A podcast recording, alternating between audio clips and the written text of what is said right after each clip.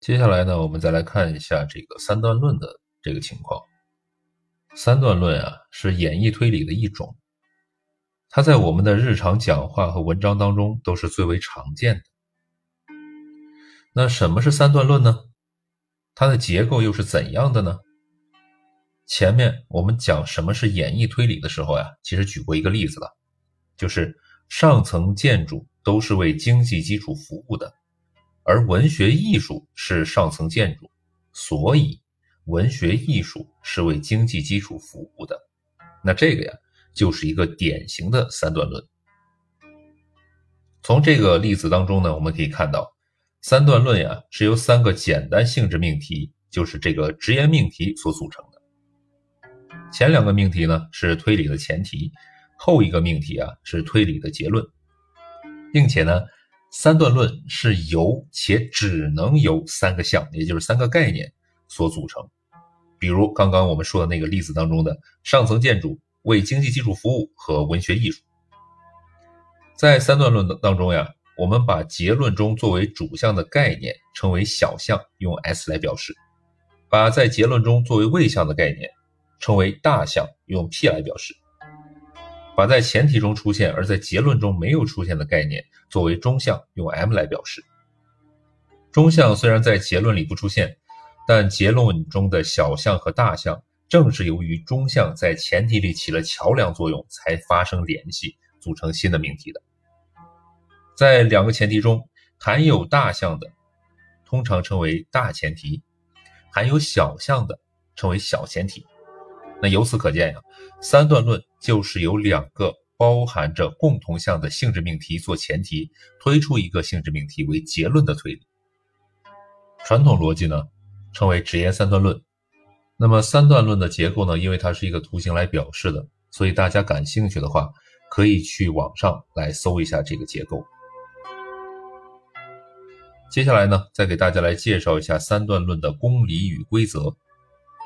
三段论的公理啊，表述是这样子的：一类对象的全部是什么或不是什么，那么这类对象中的部分对象也就是什么或者不是什么。换句话说，凡是肯定或否定了一类对象的全部，那么也就肯定或者否定了这一类对象中的任何部分对象或者个别对象。简单的来说。凡是肯定或否定了全部，也就肯定或否定了部分和个别。这个公理啊，反映了客观事物中的一般和个别的关系，就是我们之前所说的属和种的包含关系。它就是三段论推理的一个逻辑依据。三段论在我们的学习工作中运用的是比较广泛的一种推理。怎么样才能正确运用这种推理形式呢？怎么样才能保证运用这种推理形式由真的前提得到真的结论呢？这就要求我们在运用这种推理时，必须严格遵守它的逻辑规则，否则呀，就不能保证这个推理是一个有效的推理，并且呢，通过这种推理从真的前提获得一个真的结论。三段论的规则概述起来一共有五条，分别是呀。第一，在一个三段论中，必须有且只有三个不同的概念。这是因为啊，只有三个概念各分别出现两次的时候，才能构成三个命题。多了或者少了都不能或者不只构成三个命题。为此呢，就必须使三段论中的三个概念，在其分别重复出现的两次当中所指的。是同一个对象，具有同一的外延。违反这条规则，就会犯四概念的错误。所谓这个四概念的错误呀，就是指在一个三段论中出现了四个不同的概念。四概念的错误呢，又往往是由于作为中项的概念为保持同一性而引起的。比如说呀，我国的大学是分布于全国各地的。华中师范大学是我国的大学，所以华东师范大学是分布于全国各地的。这个三段论的结论呢，显然是一个错误的。但是呢，它的两个前提都是真的，为什么会有两个真的前提推出一个假的结论来了呢？原因就在于啊，这个中项我国的大学未保持统一，出现了四概念的错误。就是说呀，我国的大学这个词语在两个前提中所表示的概念是不同的。在大前提中，它表示的是我国的大学总体，表示的是一个集合概念；而在小前提中，它可以分别指我国大学中的某一所大学，表示的不是集合的概念，而是一个一般的普遍概念。因此呢，它在两次重复的时候呀。实际上表示着两个不同的概念，这样呢，以其作为中项，也就无法将大项和小项必然的联系起来，从而推出确定的结论。如果一定要推出什么结论呀，那就只能像上个例子那样出现一个错误的结论。二，中项在前提中必须至少周延一次。在前面我们讲过，大小项。之所以能在结论中联系起来，组成一个新的命题，这是由于中项在前提中发挥了媒介作用的结果。因此呀，如果中项在前提中一次也没有被断定过它的全部外延，那就意味着在前提中大项跟小项都分别只和中项的一部分外延发生了联系。这样呢，就不能通过中项的媒介作用使大项和小项。发生必然的确定的联系，因而啊，也就没有办法在推理的时候得出一个确定的结论。比如说，有这样一个三段论：共青团员都是青年，小张是青年，所以呢，这个三段论呀，它是没有办法得到一个确定的结论的。原因呢，就出在作为中项的青年在前提中。一次也没有周延，在两个前提当中呢，都只断定了共青团员小张是青年的一部分对象。然而啊，小张和共青团员究竟处于哪种关系是没有办法确定的，那也就没有办法得出一个必然的确定结论。那如果违反这条原则呢，就是犯了中项不周延的错误，这样的推理呢，就是不合逻辑的。那比如说，古典小说是文学作品，《红楼梦》是文学作品，所以《红楼梦》是古典小说。这个推理中的中项文学作品在两次呀都是不周延的，因此呢，它的结论就不是从前项中必然推出的。尽管呀，我们知道《红楼梦》它确实是古典小说，这个结论是对的，但呢。它并非是由这个前提必然推出的。第三，大项或者小项如果在前提中不周延，那么在结论中呢也是不能周延的。这是因为啊，如果大项或者小项在前提中不周延，那就是只断定了它的部分外延，那么在结论中也只能断定它的部分外延，而不能去断定它的全部外延。否则呢，结论所断定的对象范围就超出了前提所断定的对象的范围，那结论所断定的就不是从前提中所必然推出的，那前提的真实也就不能保证结论的必然真实，得出的结论呢就没有必然性，所以啊，也就是没有逻辑性的。比如说，运动员需要努力锻炼身体，我不是运动员。所以我不需要努力锻炼身体。那这个推理的结论呢，显然也是错误的，对吧？我们知道每一个人都是需要努力锻炼身体的。那这个推理从逻辑上来说，它是错在哪里了呢？主要呀，就错在了需要努力锻炼身体这个大项在大前提当中是不周延的。就是这个运动员呀，只是需要努力锻炼身体中的一部分人，而不是全部。而在结论中呢，却周延了。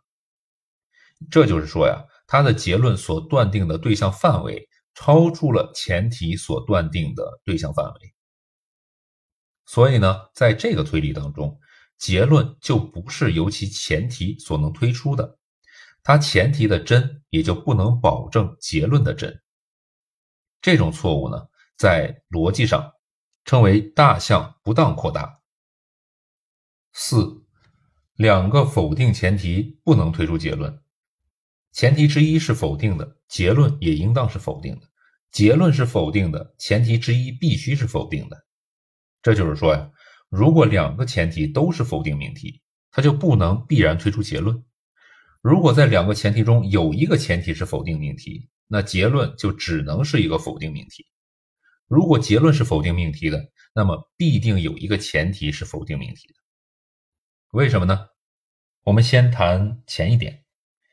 前面已经说过了，在三段论当中，大项和小项之所以能在结论中形成确定的联系，并由前提必然的推出，这是因为啊，前提中中项发挥了媒介作用的结果。就是说呀，中项在前提中分别与大小项有着一定的联系，从而呢，通过中项把大小项在结论中联系起来。但是呀，如果在前提中两个前提都是否定命题，那就表明大小项在前提中都分别与中项互相排斥。在这种情况下，大项与小项通过中项就不能形成确定的关系，因而呢，也就不能通过中项的媒介作用来确定的联系起来。当然了，也就没有办法得出一个必然确定的结论，就是我们所说的不能推出结论了。比如，一切有神论者都不是唯物主义者，某某人不是有神论者。所以呢，对吧？我们不能得到一个确切的答案。在这个推理当中呀，由于两个前提都是否定命题，某某人与唯物主义者没有办法通过中项有神论者形成一个确定的关系，从而啊，也就没有办法得到一个必然的结论。那为什么前提之一是否定的，结论就必然是否定的呢？这是因为啊。如果前提当中有一个否定命题，那另一个则必然是肯定命题，因为刚才我们也说了嘛，两个否定命题是不能得出一个必然的结论的。那在这样的情况下呢，中项在前提中就必然与一个项，不论是大项或者小项，是否定关系；与另外一个项，那一定是肯定的关系。这样呢，大项和小项通过中项。联系起来的关系自然也只能是一种否定的关系，因而呢，结论必然就是否定的。比如说，一切有神论者都不是唯物主义者，某人是有神论者，所以某人不是唯物主义者。在这个推理当中呀，大前提是否定的，所以呢，结论也就是否定的了。那为什么结论是否定的？前提之一必然是否定的呢？那是因为啊，结论是否定的，那么一定是由于前提中的大小项当中有一个是和中项结合，而另一个是和中项排斥的。